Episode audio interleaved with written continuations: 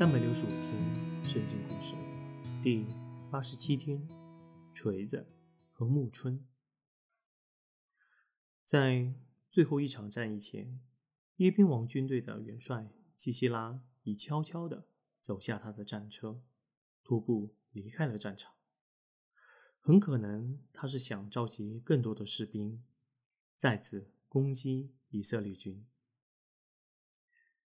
在返回乡镇下索途中，他经过亚乙的帐篷。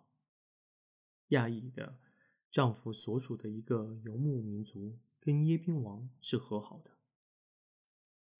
亚乙看着西西拉走进帐篷，从战场上逃跑出来的他已精疲力竭。进来，他对西西拉说：“不要怕。”西西拉非常感激，因他可以躲进帐篷里面遮蔽起来。这时他满身泥泞，身热口渴，疲倦的简直站不起来。可以给我点水吗？他请求。亚乙拿了点新鲜羊奶来给他，站在帐篷门口看着。西西拉告诉他。如果有人来查问我，你就说没有人在这里。亚乙答应了他，并细心的把西西拉安置在帐篷的幕后面。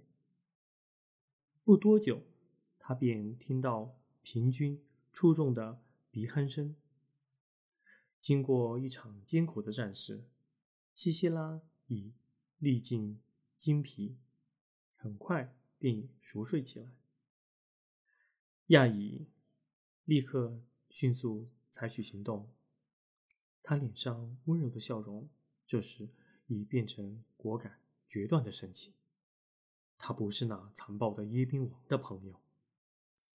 他随手就在身旁拿起架搭帐篷时锤木春的锤子，接着又找一根锐利的木春，然后就悄悄的。